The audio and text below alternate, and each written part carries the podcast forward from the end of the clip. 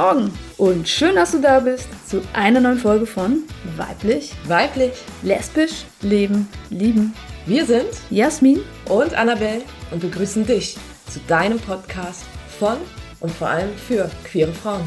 Wir sprechen über Themen, die die Community wirklich bewegen.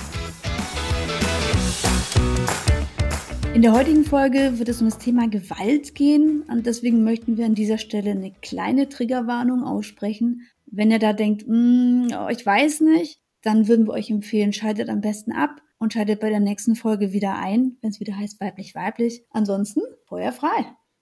Hi zusammen. Hey, einen wunderschönen guten Morgen. So, wir haben wieder eine neue Folge. Ja, am Start. Am Start. Und heute haben wir eine Gästin. Oh, die Sabine. Genau, von L-Support. Heute geht es um queerfeindliche Gewalt und Gewalt gegen weiblich gelesene Menschen. Ui, das ist ein bisschen sperriger Titel, ne? Richtig, da haben wir noch ein bisschen kreative Arbeit vor uns, um das schön für euch zu verpacken. Genau, aber es geht nicht nur um Gewalt gegen Frauen und Lesben, sondern auch gegen nicht-binäre und äh, transidente Menschen. Richtig. So, aber wer ist denn jetzt Sabine? Ja, hallo, schön, dass ich bei euch sein darf heute. Ich bin Sabine, Projektleiterin von L-Support. Ich wohne in Berlin, definiere mich selber als lesbisch queer und benutze die Pronomen sie oder auch kein Pronomen finde ich auch okay. Ja, ich freue mich, dass ich heute bei euch im Podcast sein darf. Yay. Da freuen wir uns auch. Die erste. ja, unser erstes Interview. Was macht denn L-Support eigentlich, Sabine? L-Support ist ein Anti-Gewalt-Projekt für lesbische, bisexuelle und queere Frauen. Unser Ziel ist es, lesbenfeindliche Gewalt sichtbar zu machen und Betroffene von lesbenfeindlicher Gewalt zu unterstützen. Wir bieten Beratung über mehrere Kanäle an und zwar haben wir eine Beratungshotline, die immer am Wochenende erreichbar ist. Außerdem machen wir seit kurzem auch Online-Beratung über eine sichere Online-Beratungsstelle. Cool, ja. Genau, als drittes machen wir auch persönliche Beratung. Außerdem nehmen wir auch Meldungen entgegen. Das heißt, wenn jemand lesbenfeindliche Gewalt erlebt hat, dann kann man das online anonym bei uns melden. Und wir machen daraus eine Statistik, um lesbenfeindliche Gewalt mit Hilfe von Zahlen sichtbar zu machen. Okay, das heißt, wenn mir jetzt irgendwas passiert ist auf der Straße oder in der U-Bahn oder zu Hause, wo auch immer, dann kann ich mich bei dir auf diesen genannten Kanälen melden oder bei euch melden. Und dann macht ihr was? Die Unterstützung, die wir dann anbietet, richtet sich vor allem dann nach deinen Bedürfnissen. Das heißt, wir helfen dir dabei, dein Erlebnis zu verarbeiten. Mhm. Wir unterstützen dich auch dabei, wie du weiter vorgehen kannst. Also willst du eine Anzeige erstatten oder möchtest du irgendwie weitere Hilfe noch? Möchtest du einfach ein paar Mal mit jemandem darüber sprechen? Wir vermitteln auch Kontakte zu sensibilisierten Ärztinnen, Psychologinnen und Anwältinnen. Dass es wichtig ist uns, dass die Betroffene im Vordergrund steht mit ihren Bedürfnissen. Okay, das ist ja allerhand. Das heißt, ihr seid aber dann nur für den Raum Berlin da oder macht ihr das deutschlandweit? Wir sind tatsächlich nur für Berlin zuständig. Wir haben hier eine Förderung vom Land Berlin, vom Senat haben dadurch unseren Schwerpunkt hier auf Berlin. Okay, also wir haben etliche HörerInnen aus Berlin, das ist schon mal sehr cool.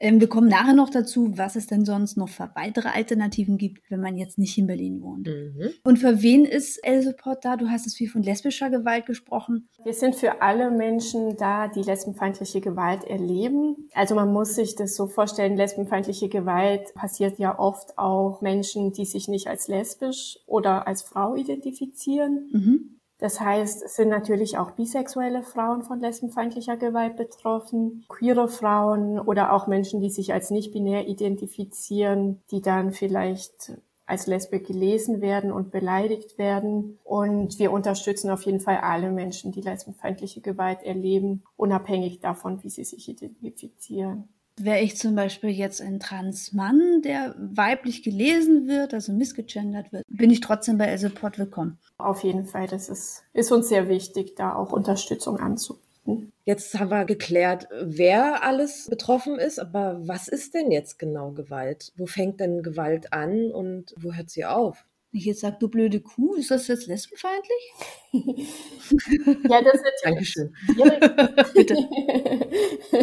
Dieses Beispiel zeigt, glaube ich, ganz gut auf, dass die Dimension von lesbenfeindlicher Gewalt sehr groß sein kann. Für uns ist es unheimlich wichtig, nicht zu sagen, es gibt die eine feste Definition von Gewalt, sondern Gewalt sehen wir immer als etwas an, was die Betroffene als Gewalt betrachtet. Das heißt, wenn die persönlichen Grenzen überschritten werden, wenn eine Person sich herabgewürdigt fühlt durch eine Beleidigung oder irgendwie, das kann auch eine Geste sein, ein Blick auch, zum Beispiel bei uns war es mal so, wir waren mal an einem Bahnhof gewesen und dann haben wir halt irgendwie so was rufen gehört, so Lesbe, Lesbe, Mhm, ne, ja, weißt du noch? Und dann liefen wir an einem Mann vorbei, der mit einer Familie unterwegs war und der hat uns angespuckt. Haben wir auch gemeldet, ne? Ja, Übrigens. mit scheiß Lesbe. Scheiß Lesbe, genau, und hat uns angespuckt. Ist das Gewalt? Ja, auf jeden Fall. Natürlich auch je nachdem, wie ihr das empfunden habt. Der Fall hat uns zu euch gebracht. Übrigens sind wir nämlich auch Mitglieder von S-Support.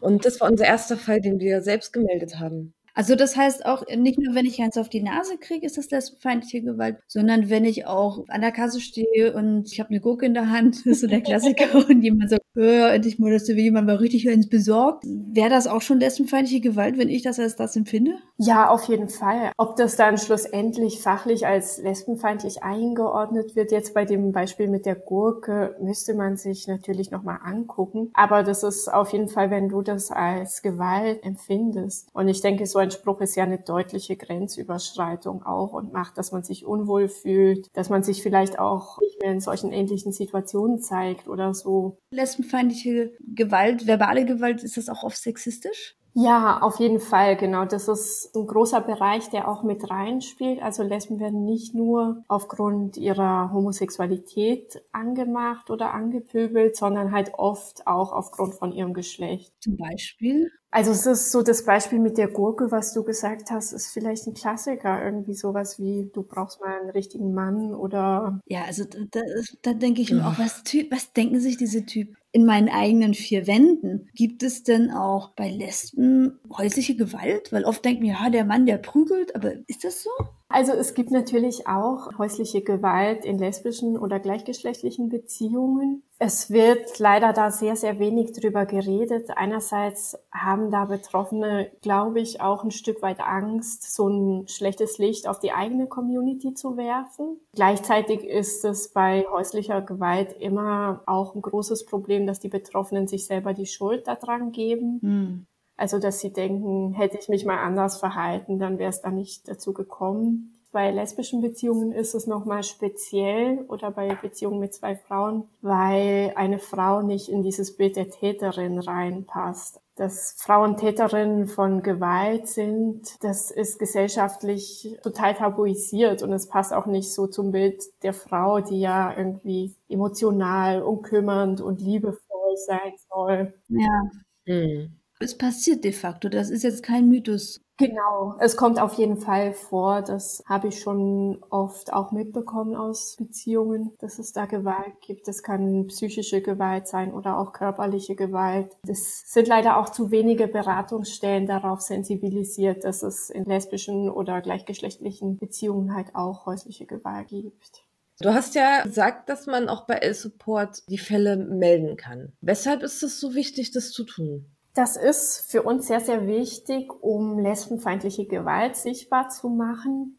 Lesbische Sichtbarkeit ist ja sowieso ein großes Thema in den letzten Jahren geworden, beziehungsweise lesbische Unsichtbarkeit auch. Ja.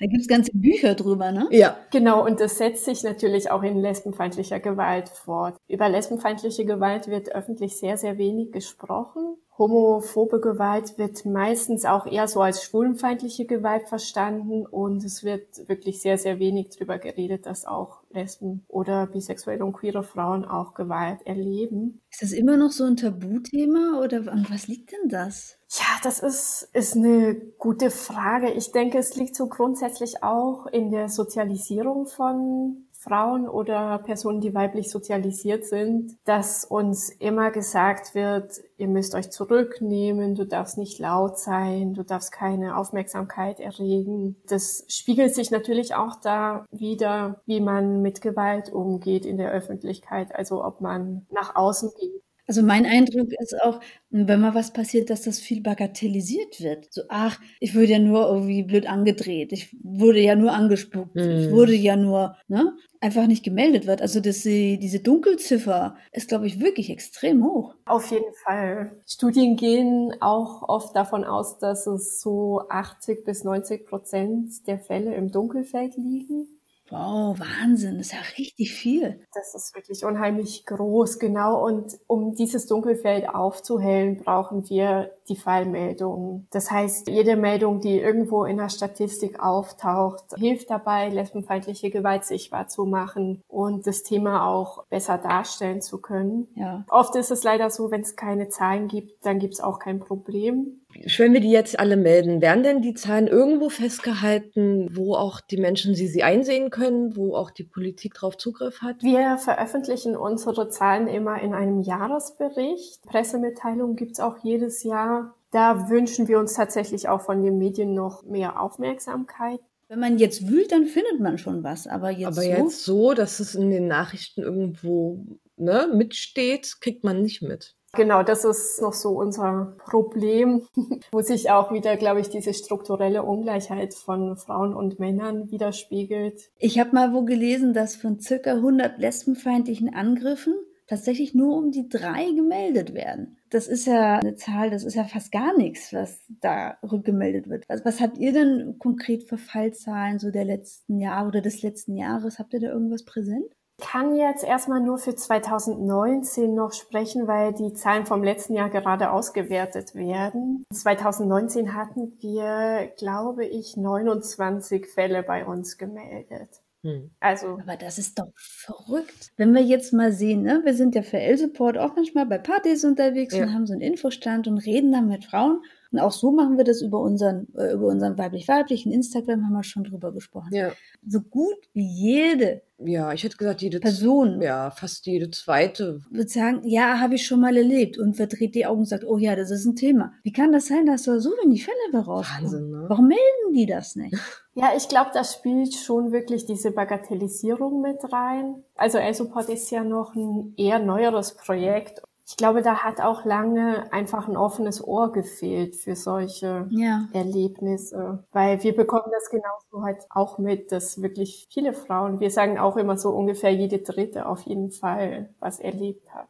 Mhm. Ich glaube, Frauen wollen auch keine Aufmerksamkeit oft erregen. Oder ist unangenehm. Oder vielleicht sind manche noch gar nicht, hatten noch gar kein Coming Out, sind nicht geoutet und haben dann Angst dadurch irgendwie, ja. dass sie deswegen bei der Polizei nicht anzeigen. Ja, ja auf jeden Fall. Ich glaube, gerade deswegen ist es auch wichtig, halt sensibilisierte Stellen zu haben. Also einerseits bei der Polizei, aber natürlich auch halt Anti-Gewalt-Projekte, die wirklich speziell sich mit lesbischen, bisexuellen und queeren Frauen auseinandersetzen. Aber ist ein Anti-Gewalt-Projekt, jetzt in diesem Fall L-Support, ist das die Polizei? Also gebt ihr die Daten an die Polizei weiter oder sind das zwei voneinander getrennte Bereiche? Das sind auf jeden Fall zwei voneinander getrennte Bereiche. Erstens geht das schon aus datenschutztechnischen Gründen nicht, dass wir die Fälle da an die Polizei weitergeben. Ich denke, im Vergleich zu, zu einer Anzeige bei der Polizei ist bei uns vielleicht die Hemmschwelle so ein bisschen geringer, dass es den Betroffenen leichter fällt, erstmal zu L-Support zu kommen, vielleicht das auch einfach nur online das Formular auszufüllen, anstatt dann gleich zur Polizei zu gehen, wo man vielleicht auch nicht weiß, wie man behandelt wird oder was passiert da so genau. Ja, aber es ist ja tatsächlich auch so, dass, dass es halt durchaus ein Spannungsfeld gibt zwischen der queeren Community und der Polizei als Institution. Ich meine, früher war das die strafverfolgende Instanz und heute ist es der Helfer. Wir haben auch herausgefunden, dass einige Befragte sehen von der Anzeige ab bei der Polizei, weil sie eben Angst haben, diskriminiert zu werden durch die Polizei. Das würde dann quasi bei El-Support nicht passieren, weil dort eigentlich nur queere Menschen arbeiten. Sehe ich das richtig? Ja, das würde ich, glaube ich, so sagen, dass bei uns nur queere Menschen arbeiten. Also wichtig ist auch, wir beschäftigen uns natürlich auch hauptberuflich sozusagen oder beziehungsweise auch ehrenamtlich mit dem Thema lesbenfeindliche Gewalt, gehören selber zur Community und kennen uns auch aus mit dem lesbisch-queeren Leben und wissen, was die Betroffenen für Erfahrungen machen. Und das ist natürlich bei der Polizei nicht unbedingt immer der Fall. Wobei die auch öfters jetzt Ansprechpartner haben bei der Polizei, habe ich Ja, gelesen. ja. Genau, also gerade in Berlin gibt es da ja auch zwei Hauptansprechpersonen für LSBTI, Stimmt. die sich selber da auch gut auskennen und die dann auch beraten und unterstützen können. Da machen wir euch dann auch noch was in die Show Notes rein. Richtig. Da haben wir eine tolle Seite von 100 pro Mensch gefunden, die das so ein bisschen zusammenschreibt. Genau, die ganzen Ansprechpartner deutschlandweit, ne? Mhm. Super. Sabine, hast du noch ein paar konkrete Zahlen, so mal ganz kurz angesprochen? Ja, klar, Zahlen sind natürlich immer auch gut und wichtig. Es gibt nicht besonders viele Studien zum Thema lesbenfeindliche Gewalt. Letztes Jahr, ungefähr vor einem Jahr, hat die Europäische Agentur für Grundrechte, abgekürzt FRA, eine Studie herausgebracht, wo es unter anderem auch um Hassgewalt gegen lesbische, bisexuelle und queere Frauen beziehungsweise gegen die ganze LGBT-Gruppe ging. Ich habe da jetzt mal so zwei Zahlen rausgenommen, die ich ganz spannend finde. Und zwar wird da einerseits angegeben, dass fünf Prozent der lesbischen und vier Prozent der bisexuellen Frauen irgendwann im vergangenen Jahr lesbenfeindliche Gewalt erlebt haben. Wow. Wow, ja. Es ist sehr, sehr viel, sehr beeindruckend auch. Ich wollte dann natürlich wissen, also in diesen Zahlen ging es jetzt um Deutschland. Ich wollte da unbedingt auch mal wissen, wie das dann in Berlin aussieht. Also um da einfach mal eine konkrete Zahl zu haben. Wenn man da davon ausgeht, dass in Berlin 3,6 Millionen Menschen leben und davon ungefähr so 10 Prozent homo- oder bisexuell oder queer irgendwie sind. Ist das so viel? Hm, sind 10 Prozent, ja, ja. Ja, das ist, davon wird so ungefähr ausgegangen in der Wissenschaft. Cool. ja, oder? Ich glaube, in Berlin ist es auf jeden Fall, also ist ja auch ein Safe Space. Yeah, du kommst alle nach Berlin.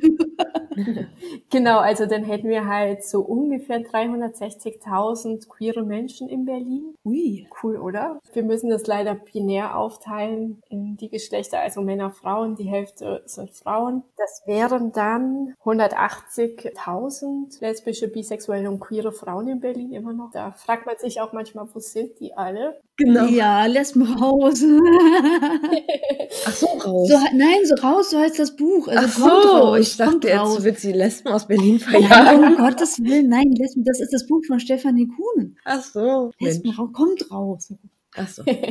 Wenn man das dann nochmal weiterzieht mit diesen fünf beziehungsweise vier Prozent der Frauen, die Gewalt erlebt haben, ich habe einfach mal den Durchschnitt genommen, 4,5 Prozent, dann hätten wir ungefähr 8100 lesbische, bisexuelle und queere Frauen, die im vergangenen Jahr Gewalt erlebt haben. Muss man sich mal irgendwie sacken lassen. Boah, schade, dass so wenig Fälle gemeldet werden davon, ne? Das wäre doch ein wahnsinniges Signal an die Politik und an die Polizei, wenn dies alle Fälle gemeldet werden würden. Ja, auf jeden Fall. Da würden vielleicht auch endlich mal Gelder locker gemacht werden für Präventionsarbeit, für Aufklärung, für, Sicherheit. für Ja. Konzepte, oder? Ja, mhm. das zeigt nochmal, wie wichtig die Fallmeldungen auch für uns sind. Wäre ein gutes Zeichen, ein tolles Zeichen, wenn wir so viele Fälle kriegen würden. Ja, Ja. Hier ein Aufruf. Wirklich, wenn euch was passiert, schaut nicht weg, bagatellisiert nicht. Also nehmt das wirklich ernst, auch Ja. für euer seelisches Wohlbefinden ernst, ne? Körperliches Wohlbefinden. Das ist nicht okay. Richtig. Und auch nachträglich könnt ihr auch Fälle bei uns melden, ne? Oder auch bei den anderen Stellen deutschlandweit. Also auch Annabelle und ich, wir haben uns jetzt geschworen, jedes Pitzelchen, was uns passieren wird, werden wir Ja. melden. Bei Vereinen Ja. wie Elseport Und bei der Polizei. und bei der Polizei. Genau. Es muss endlich in die Bücher rein, das kann nicht sein. Und außerdem tut's auch gut, dann Beratung zu finden, wie gerade zum Beispiel Sabine macht das total super, wo man einfach auch mal reden kann über das, was einem passiert ist. Und das Richtig. Gegenüber versteht es. Ja. Du musst dich nicht erklären über deine Homosexualität. Du musst dich nicht erklären, dass du das vielleicht mit einem Rock provoziert haben könntest oder ähnliches. Richtig. Das ist alles Bullshit. Das ist einfach scheiße, was da passiert. So sieht's aus. Ja, arm. Ja. ja, dem kann ich nichts hinzufügen. Angenommen, das Kind ist im Brunnen gefallen, mir ist jetzt tatsächlich was passiert. Ich werde auf der Straße, ich laufe da, denke an nichts Böses, vielleicht mit meiner Partnerin zusammen und dann kommt jemand und dreht uns an, äh, scheiß Lesben. So, das ist der Klassiker. Was mache ich denn dann? Sabine, hast du da irgendwie so ein paar Tipps? Also das Wichtigste, denke ich, ist, auf sein Bauchgefühl zu hören. Mhm. Die Situationen sind immer sehr, sehr unterschiedlich. Die Täter oder selten auch TäterInnen sind nicht immer gleich gewaltbereit, reagieren nicht immer gleich. Deswegen ist mein wichtigster Hinweis da eigentlich auf das eigene Gefühl zu hören, sich der Situation auch so schnell wie möglich zu entziehen und einfach zu gucken, dass man selber sicher ist. Das ist wichtig, ja.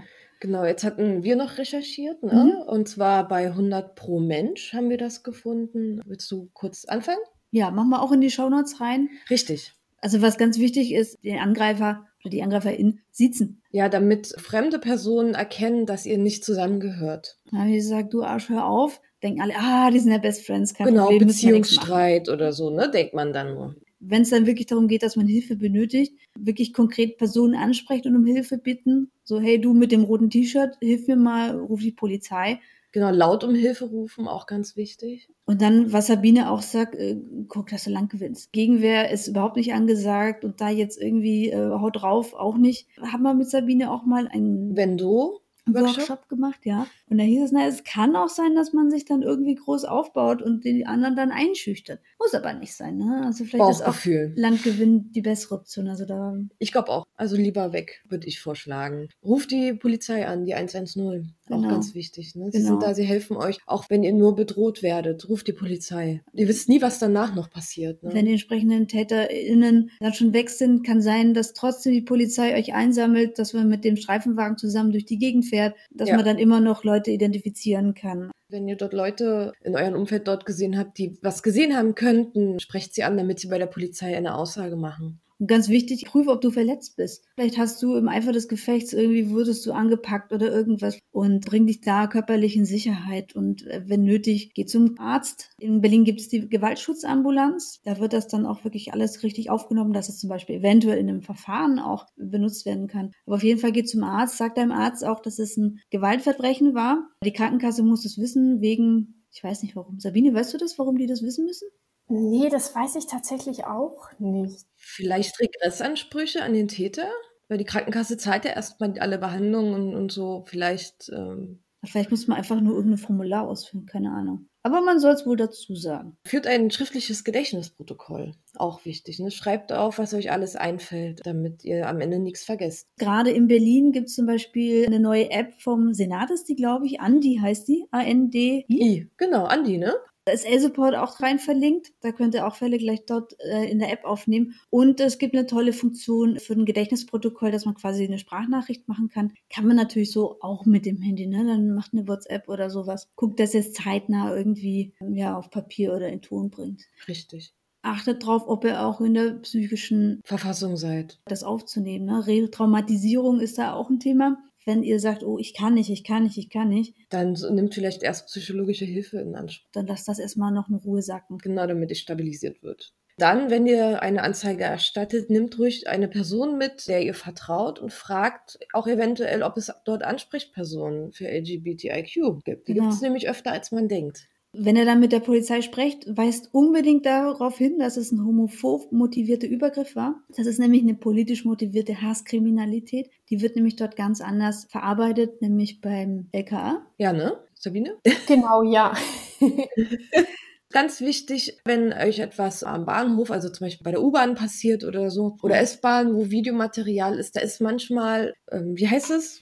Die Aufbewahrungsfrist ist 48 Stunden. Da ist manchmal Schnelligkeit geboten, Mensch, das Wort. Äh, viel mehr. Und deswegen muss man gucken, dass das Videomaterial schnell gesichert wird. Vorausgesetzt, man fühlt sich in der Lage, es zu tun. Wenn nicht, man kann man auch erstmal eine Anzeige bei der Internetwache machen. Ne? Ich glaube, das geht immer bei jeder Straftat oder bei allem, was man anzeigt. Dann ist erstmal die Mühle in Gang gesetzt. Genau, und schreibt homophob rein. Das war der Polizeiweg, gibt auch den L-Support-Weg, ne? Sabine, man kann es dann bei euch melden. Welche Anlaufstellen hätte ich denn sonst noch? Also es gibt deutschlandweit eine Hotline, die man anrufen kann. Das ist das Hilfetelefon gegen Gewalt an Frauen. Die haben ein riesiges Adressverzeichnis mit weiteren Beratungsstellen in, also deutschlandweit in allen Städten. Super. Das ist auf jeden Fall eine ganz gute Nummer. Ansonsten gibt es in Berlin auch die Big Hotline gegen häusliche Gewalt. Mhm. Die ist auch sehr gut vernetzt mit Frauenhäusern zum Beispiel. Dann gibt es natürlich verschiedenste Opferhilfeangebote, die teilweise unterschiedlich spezialisiert sind. Zum Beispiel den Weißen Ring oder die Opferhilfe in Berlin. Bezieht sich jetzt alles auf Berlin, Lara und Wildwasser für Frauen und Mädchen, die sexualisierte Gewalt erlebt haben. Und natürlich A-Support. Ja. also es ist halt wirklich toll, weil es gibt auch einfach eine Hotline, da kann man sich erstmal die erst beraten, wenn was passiert oder wenn man es einfach melden möchte, kann man anrufen oder dann im zweiten Schritt eine Beratung zum Beispiel mit Sabine dann in Anspruch nehmen. Und da wird einem wirklich geholfen. Und der Fall natürlich gemeldet für die Statistik. Richtig, die brauchen wir unbedingt.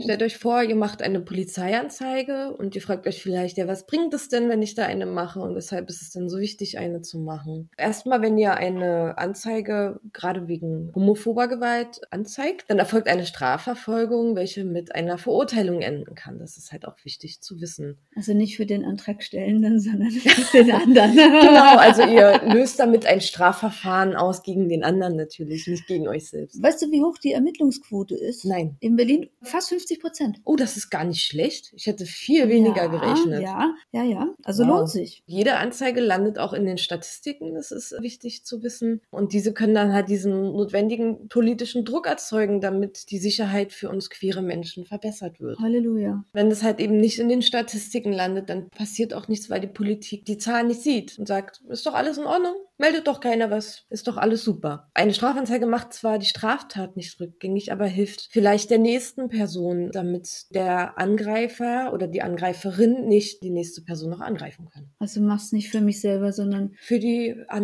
Für die nächste Person. Was kann ich denn eigentlich alles anzeigen, Sabine? Grundsätzlich rate ich immer auch gern dazu, einfach alles anzuzeigen und sich gar nicht so sehr zu überlegen, ist das jetzt vielleicht eine Straftat oder nicht. Das entscheidet dann nämlich die Staatsanwaltschaft, die dann das Verfahren einleitet. Von daher kann man da, wenn man denkt, dass einem Gewalt widerfahren ist, also das kann eine Beleidigung sein, das kann Anspucken sein, Körperverletzung oder Bedrohung, sowas wie Sachbeschädigung zum Beispiel, gibt es auch immer wieder mal mit lesbenfeindlichem oder homophoben Hintergrund. Also wenn der Autolack zerkratzt wird oder sowas in der Art. Mhm. Genau, oder wenn eine Regenbogenflagge geklaut wird oder zerrissen oder sowas in die Richtung. Da haben doch so ein paar Idioten auf der Bühne, ne? Die Regenbogenflagge zerrissen. Ja, ja. stimmt. Grundsätzlich würde ich sagen, wenn ihr euch wohlfühlt, damit zur Polizei zu gehen, dann zeigt alles an, was euch passiert. Analog natürlich auch bei Vereinen wie L-Support. Genau. Warum ist das so besonders, also die Anzeige, wenn ein queerfeindlicher Übergriff passiert? Also wichtig ist da nochmal zu sagen, dass queerfeindliche Gewalt ein Hassverbrechen ist. Das richtet sich natürlich einerseits gegen die Person, die es betrifft, aber es richtet sich auch gegen die ganze Gruppe, weil es halt einfach eine feindliche Einstellung zeigt beim Täter oder bei der Täterin. In Berlin zumindest gibt es eine eigene Fachabteilung, die gegen queerfeindliche Gewalt ermittelt. Und da sitzen auch Personen, die speziell geschult sind, die sich halt damit auskennen, wie, wie die Lebenswelt von queeren Menschen aussieht und die dadurch auch sensibel sind. Wichtig ist es natürlich, wie wir schon gesagt haben, einfach, dass es in die Statistik eingeht. So, Sabine, nun gibt es ja nicht nur Gewalt und Hass auf der Straße, sondern leider ja auch im Internet. Kann ich da auch was tun? Ja, auf jeden Fall. Gewalt im Internet. Also Hasskommentare sind natürlich genauso eine Form von Hassgewalt, gerade wenn sie sich jetzt auf eine queere Gruppe bezieht. Und die können genauso angezeigt werden bei der Polizei oder natürlich auch bei uns gemeldet werden. Was mir wichtig ist, das ist strafbar. Also das ist kein Kavaliersdelikt, das ist kein lästiges Oh Mensch schon wieder. Das ist wirklich strafbar. Weil wir haben auch in unserer Community, haben wir mit Leuten geschrieben, die auf ihrer Seite sehr mit solchen Hasskommentaren zu tun hatten. Das ist strafbar strafbar. Ihr müsst das nicht hinnehmen. Richtig, leider ignorieren es die meisten. Tut es nicht. Was soll man denn tun, wenn man so einen Kommentar hat? Ganz wichtig ist da erstmal die Dokumentation, also dass man sich Screenshots macht vom Kommentar, am besten auch vom Profil der Person, die diesen Kommentar geschrieben hat, mit Datum auch, also damit man das so gut wie möglich nachvollziehen kann im Nachhinein, weil im Internet ja vieles dann auch schnell wieder verschwinden kann, wenn es gelöscht ist. Wichtig ist auch, dass man den Betreiber der Webseite, wo das gepostet wird, dass man da zum Löschen auffordern kann. Man kann zum Beispiel Profile melden oder Kommentare melden. Man kann auch die betreffenden User blockieren,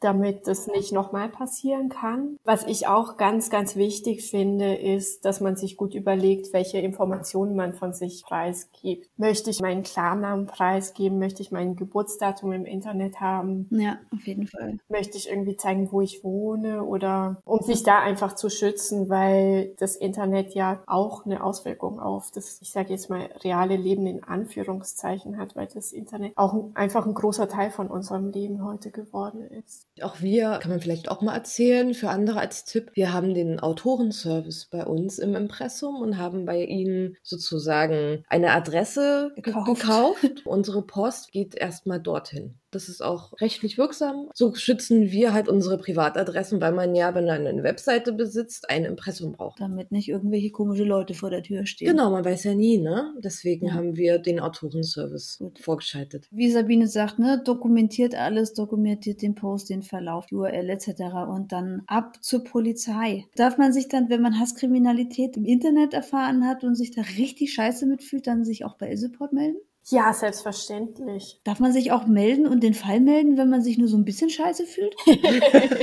ja, man darf den Fall auch melden, wenn man sich ganz hervorragend fühlt. Also, wie man sieht, äh, hat darauf keine Auswirkung. Es darf alles gern bei uns gemeldet werden. Alle, die Unterstützung brauchen, dürfen sich gerne an uns wenden. So, nun ähm, stellen wir euch noch mehr Angebote für den Gewaltschutz vor, die auch zum Beispiel außerhalb von Berlin agieren. Das ist einmal 100 pro Mensch. Zeig sie an, nennt sich das. Das ist eine Kooperation mit Enough is Enough und der Feldpol, der LSBTI Mitarbeiternetzwerk, der Polizei, Justiz und Zoll. Dann haben wir noch Broken Rainbow. Das ist auch noch ein deutschlandweites Projekt. Dann gibt es noch was für unterwegs. Und zwar, wenn ihr irgendwie nachts unterwegs seid und euch irgendwie unwohl fühlt oder so, dann gibt es eine App von AXA, die heißt Wayguard. Dort werdet ihr online begleitet und ähm, habt einen Nothilfeknopf, wo dann AXA die Polizei für euch ruft. Habe ich mir jetzt auch installiert. Ach, sehr gut. Siehst du, habe ich ihr empfohlen. sehr gut. Dann gibt es das Heimwegtelefon. Die gibt es deutschlandweit. Und wenn ihr nachts unterwegs seid, könnt ihr, wenn ihr euch unwohl fühlt, die einfach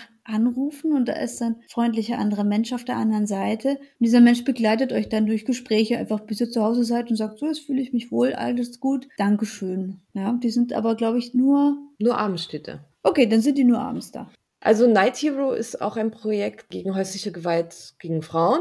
Die könnt ihr anrufen und die rufen dann auch für euch die Polizei. Nee, die haben so einen Knopf. Die haben einen Knopf? So ein stiller Alarm, da drückst du drauf und dann kommt automatisch die Polizei. Ist jetzt nicht auf homophobe Gewalt ausgelegt, aber kann man natürlich auch nutzen, klar. Dann gibt's A Strong, das ist ein Antigewaltprojekt in München. Das ist die Fachstelle Diskriminierung und Gewalt für Schwule. Das ist Maneo, das ist quasi Partnerprojekt von L-Support. Maneo hat auf jeden Fall E-Support bei der Gründung unterstützt. Die Gründerinnen von E-Support hatten festgestellt, dass es kein vergleichbares Angebot für Frauen gibt, die homophobe Gewalt erlebt haben. Und dann wollen wir euch nochmal die Andi-App nennen, die für Berlin ist. Dort könnt ihr Fälle melden. Ihr habt die ganzen Projekte aufgelistet, die euch helfen dabei. Genau, also nicht nur homophobe Gewalt, sondern auch ähm, andere Möglichkeiten. Wir haben sie auch runtergeladen, könnt das gerne tun und auch das da unterstützen. Jetzt wollen wir nochmal die Werbetrommel für E-Support. Yeah. Äh, Trommeln. Wie können wir den L-Support unterstützen? Ja, yeah, Anna will was Bescheid. ja, ich bin ganz heiß drauf, das zu machen. also einmal könnt ihr, wie wir beide, ehrenamtlich tätig sein. Ihr könnt spenden. Wir verlinken euch da auch nochmal die Internetseite von L-Support. Da findet ja. ihr alle Möglichkeiten. Ihr könnt Beiträge von L-Support auf Instagram teilen. Ne? Und Facebook sind, seid ihr auch. Genau, ja. Da freuen wir uns auch sehr drüber, über neue AbonnentInnen. Ihr könnt es in die Welt rausschreien, das wäre uns auch am allerliebsten. Erzählt jedem von S-Support, wo ihr denkt, dass dieser Mensch queer ist oder weiblich gelesen wird. Erzählt es weiter und meldet Fälle. Ganz, ganz wichtig, so unterstützt ihr uns. Ja, Sabine, hast du noch was auf dem Herzen? Jetzt haben wir dir den letzten, letzten Brocken Den letzten vorweggenommen. Brocken haben wir dir jetzt irgendwie abgenommen, ja. haben wir geklaut. Ja, ich finde, Annabelle hat das wunderbar alles aufgezählt. Das, von daher bleibt mir da gar nichts mehr übrig, eigentlich außer Danke zu sagen. Vielen Dank für die Einladung und für Ach, gerne. den tollen Podcast. Vielen, vielen lieben Dank Genau. dass, äh, für deine Zeit und deine Muße mit uns. Es war uns ein Fest. Es war ein Fest. Wir auch. Also wenn auch ihr Interesse und Lust bekommen habt, euch ehrenamtlich zu engagieren, gerade wenn ihr aus Berlin kommt bei Elseport, dann schreibt uns eine E-Mail oder schreibt direkt an Elseport. Sabine, wie ist eure E-Mail-Adresse? Unsere E-Mail-Adresse ist l-support.l-support.net. Und dann könnt ihr zu uns in die Teamsitzung. Wenn ihr Oh. ehrenamtlich seid, ja. Ja, all drei Wochen Teamsitzung mit Elseport und weiblich-weiblich. Ja, vielleicht ein guter Anreiz. Also wenn ihr uns per Zoom im Schlafanzug sehen wollt Oder beim Kochen. oder beim auch Kochen, schon. kommt zu.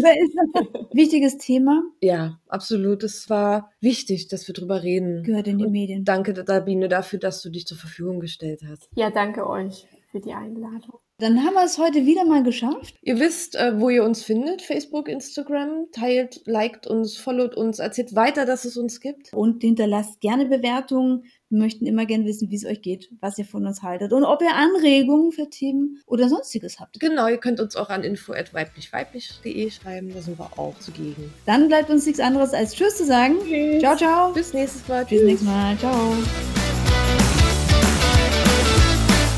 Du willst mehr? Na, dann besuch uns einfach auf unserer Seite weiblichweiblich.de. Auf Facebook oder schreibe uns an info.weiblichweiblich.de.